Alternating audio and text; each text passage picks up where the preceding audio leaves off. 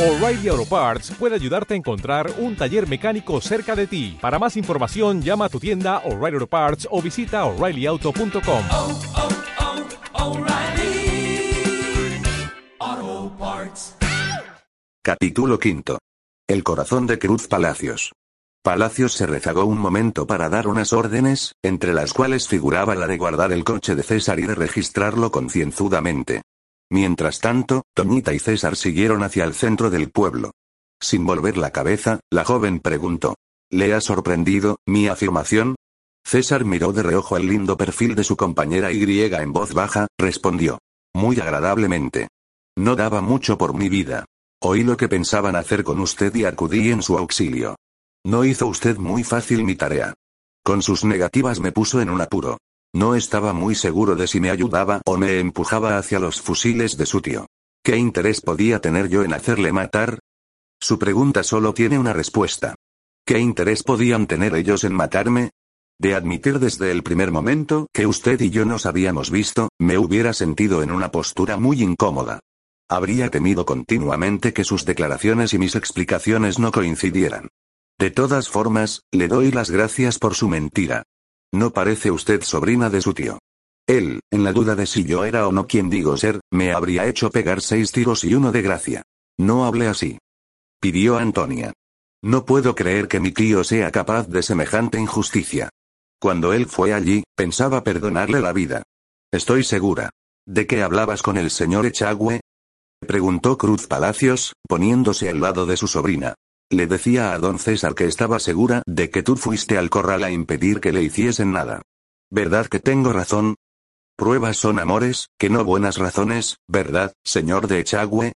Tiene usted razón. La mejor prueba de sus buenas intenciones está en mi verticalidad. Sigo de pie. Muchas gracias. Lo dice un poco irónicamente, señor Echagüe, comentó Cruz Palacios. Como si no lo creyera. Ha estado a punto de ocurrirle algo. Tal vez sí. Pero al mismo tiempo creo que todo estaba previsto. Estaba escrito.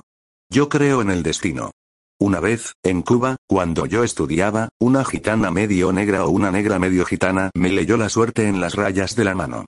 Dijo que llegaría a viejo y que tendría cuatro hijos. En lo de los hijos insistió mucho.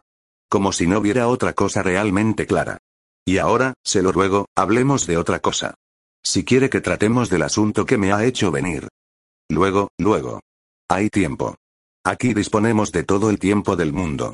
Fortaleza es un pueblo muy curioso. Algún día le daré una bandera, un gobierno, una colección de sellos de correo y otra de monedas. ¿Por qué dices esto, tío? Preguntó Antonia. No bromeo. Hablo en serio. República de Fortaleza. Estado soberano e independiente que linda al norte, al este y al oeste con los Estados Unidos de América del Norte, y al sur, al este y al oeste con la República Federal de México. Tres leguas de largo y cuatro de ancho. El más pequeño de los estados independientes. En mi despacho tengo el plano levantado por un técnico en estas cosas. Ahora se lo enseñaré, don César. Quiero que lo vea. Es mi estado. Es mi nación. Tú también lo verás, Toñita. Los palacios siempre hemos sido muy ingeniosos. ¿Por qué hablas así, tío? Preguntó Antonia. Estás muy raro. Es que ya no quiero seguir fingiendo, Toñita. Es inútil. No vale la pena. Si hasta ahora me había esforzado en portarme como un ser vulgar, fue porque imaginé que tú no te dabas cuenta de la realidad. Temía decepcionarte. Que vieras en mí a un ser despreciable. Y que lo vieras de pronto.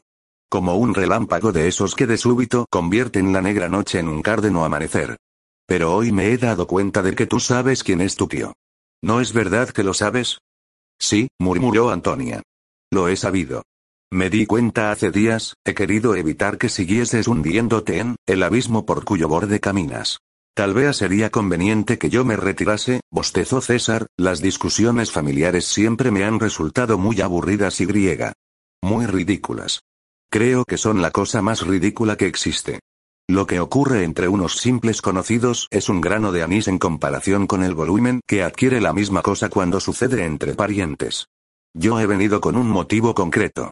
Vamos a resolverlo cuando quiera, señor Palacios. Pero, entre tanto, por favor, por lo que más quiera, no me aburra haciéndome oír sus problemas familiares. Es usted muy egoísta, dijo Antonia. Solo piensa en sí mismo.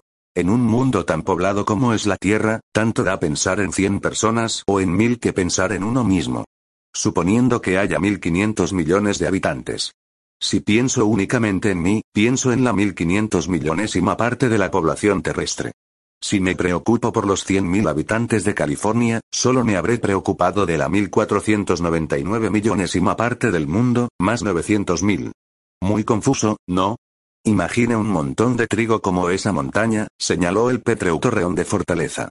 No creo que aquí haya, ni de mucho, el equivalente de 1.500 millones de granos. Pero si quita usted un grano o si quita 100 sacos de mil granos cada uno, la reducción en el volumen de la montaña no se notaría. Como es imposible pensar en toda la humanidad, no me conformo con las medias tintas, César o nada. Pienso únicamente en mí. ¿Por qué no puede pensar en toda la humanidad? Preguntó Antonia. Me faltará tiempo. En un minuto se puede pensar en 20 personas con sus nombres y dos apellidos. Es imposible pensar en más gente. En una hora se puede pensar en 1200 personas. En un año podremos pensar, trabajando en ello 365 días de 24 horas, en un millón novecientas mil personas, poco más o menos. Como, según cuentan, en cada minuto que pasa nacen 200 o 300 niños, ya empezaría con un déficit tremendo. Pero aunque no tuviera que pensar en los recién nacidos, necesitaría mil años para pensar en toda la gente del mundo. Prefiero pensar en César de Echagüe. Se burla usted de mí. Le debo demasiado para intentar ofenderla, señorita. Lo que pasa es que, sin ser muy elevada la opinión que tengo de mi persona, la opinión que me merecen los demás no llega a ser, siquiera, del calibre o calidad de la que me merezco yo. Salvo raras excepciones, mis semejantes son más tontos, más malos o más cobardes que yo. Solo algunos franciscanos, por no decir todos, me resultan admirables.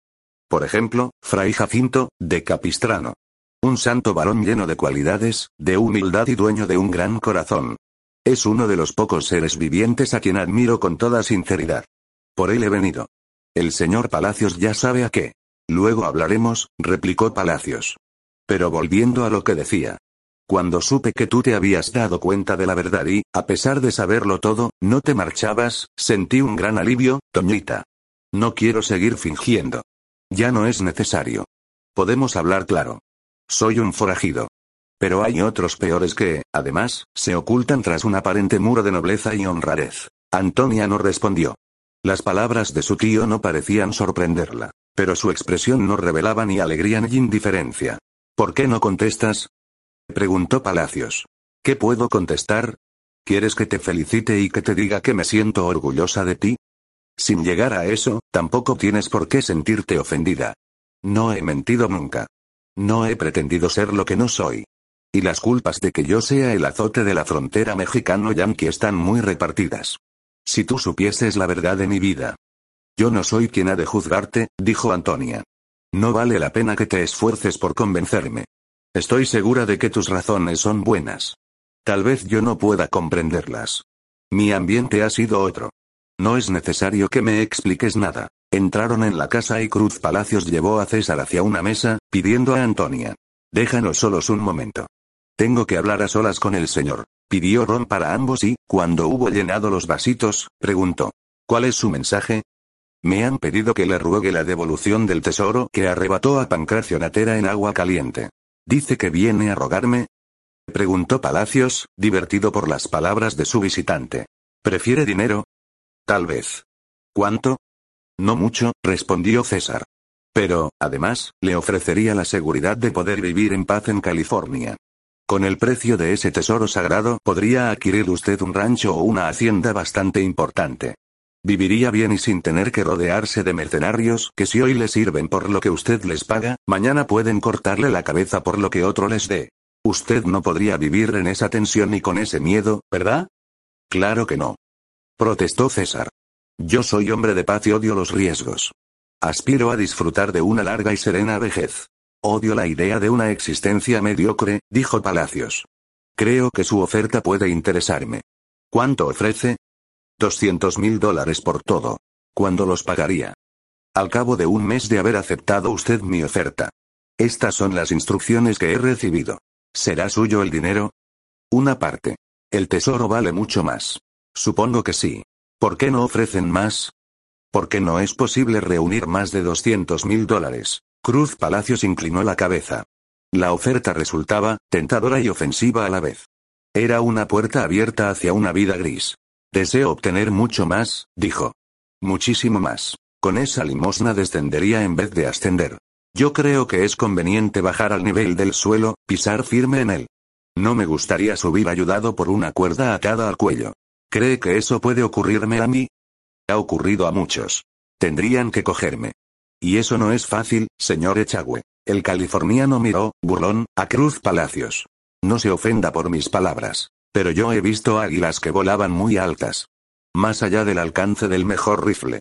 Sin embargo, al bajar a su nido fueron cazadas con trampas o con balas de plomo.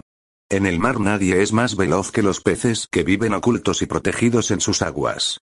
Sin embargo, los pescadores saben pescarlos a miles. No creo que el cogerle a usted resultase muy difícil. Ya ha visto lo que le ha ocurrido a usted. Yo no venía con malas intenciones, señor Palacios. No soy la persona más indicada para ir a cazar a nadie.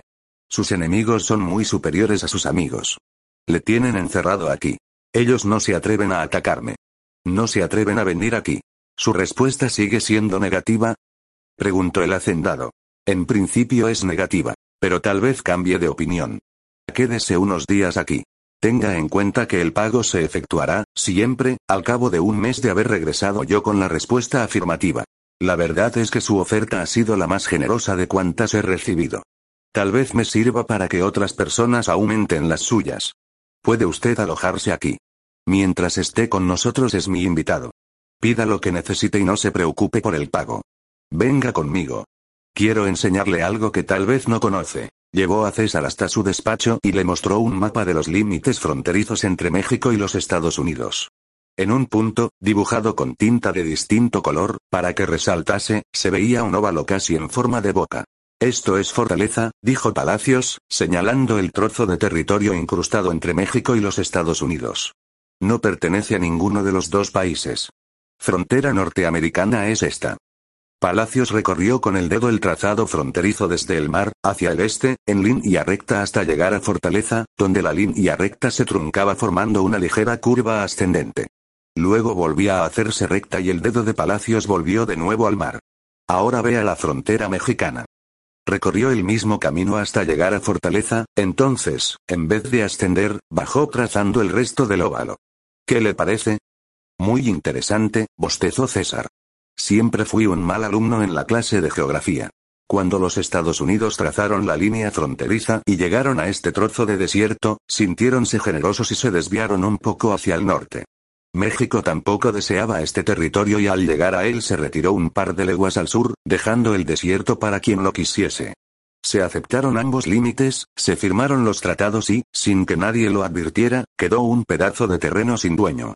Yo me instalé en él y cuando los mexicanos me quisieron perseguir les hice creer que estaba en territorio yanqui. Cuando estos quisieron cazarme, les dije que si cruzaban la divisoria que ellos mismos habían trazado se meterían en México y se arriesgarían a una nueva guerra. ¿Comprende las ventajas de esta tierra de nadie? No mucho, bostezó nuevamente César. Si no es de nadie, puede ser de todos. No lo crea. Si no es de México, tiene que ser de los Estados Unidos. Y viceversa. Ahora ninguno de los dos países quiere ceder fortaleza al otro.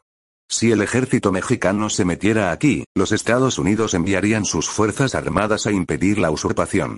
Seguramente necesitarán 50 años de discusiones interminables antes de llegar al acuerdo lógico de quedarse cada uno de ellos con la mitad de fortaleza. Si es un acuerdo lógico, seguramente llegarán pronto a él. Cruz Palacios movió negativamente la cabeza, los acuerdos lógicos siempre son los más difíciles de alcanzar. Además, los Estados Unidos dicen a México, su línea fronteriza llega hasta el sur de Fortaleza. Por lo tanto, el territorio que llega hasta esa línea es nuestro y México responde. No es de ustedes, porque su territorio llega hasta una línea situada al norte y no al sur de Fortaleza. El territorio es nuestro, así discutirán durante 100 años. Ojalá. Bostezó nuevamente César. Así no tendré que preocuparme del acuerdo a que lleguen. Y en cuanto a usted, ¿de qué le sirve ese tesoro en este poblado? No puede disfrutar de él. Vive temiendo que se lo quiten. No me lo quitarán, porque está bien oculto. Aunque se apoderasen de fortaleza no lo encontrarían. Todos lo saben. También saben que yo no descubriré nunca el escondite por mucho que me hagan. Ningún tormento soltaría mi lengua. Si le matan no podrá gozar de su riqueza. Eso no es sensato. Tampoco ellos gozarán del tesoro. Si le matan por su culpa, el que ellos no disfruten del botín no le resucitará. De todas formas, tengo que morir. Si me han de matar mañana, que me maten de una vez. Esto lo dice la copla. No me asusta la muerte. ¿Está seguro? Preguntó César, con una irónica sonrisa. Yo no soy tan manso como usted, replicó Cruz Palacios. Nunca me ha asustado la muerte. Cuando se vive para la violencia, la muerte no suele asustar. Pero cuando el amor empieza a hacer cosquillas en el corazón, las cosas cambian. Así dicen que ocurre. Yo siempre he sido un hombre de paz. Por eso, al enamorarme, seguí siendo el mismo de antes. No me interesan las mujeres, dijo Palacios. Eso es lo malo. Cuando a uno dejan de interesarle las mujeres y pasa a interesarse por una mujer. ¿Qué ha querido decir? Preguntó, amenazador. Palacios. Nada, nada. Creí que usted ya lo sabía. Si no lo sabe, ya se enterará. ¿De qué me he de enterar yo? Gritó Cruz Palacios. Arriba, en la galería del primer piso. Antonia había acudido, atraída por las voces de su tío. Ahora estaba oyendo lo que hablaban abajo los dos hombres. ¿Qué es lo que yo no sé? Insistió el dueño de Fortaleza. Que está enamorado de su sobrina, replicó el hacendado. No es eso, replicó, débilmente. Palacios. No he dicho nada. Ni yo tampoco, bostezó César. Usted ha hablado mucho. ¿Cómo puede saber lo que yo mismo no sé? En cuestiones amorosas los interesados siempre son los últimos en enterarse, se porta usted como un enamorado ingenuo y romántico.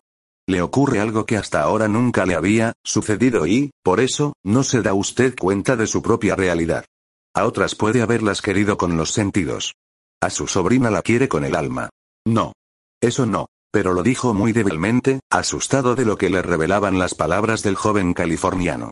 Pero, sobre todo, asustado de la realidad que descubría en aquellas palabras, cuyos ecos resonaban dentro de su pecho, haciéndole daño en el corazón. ¿Tanto se nota? preguntó al fin. No sé.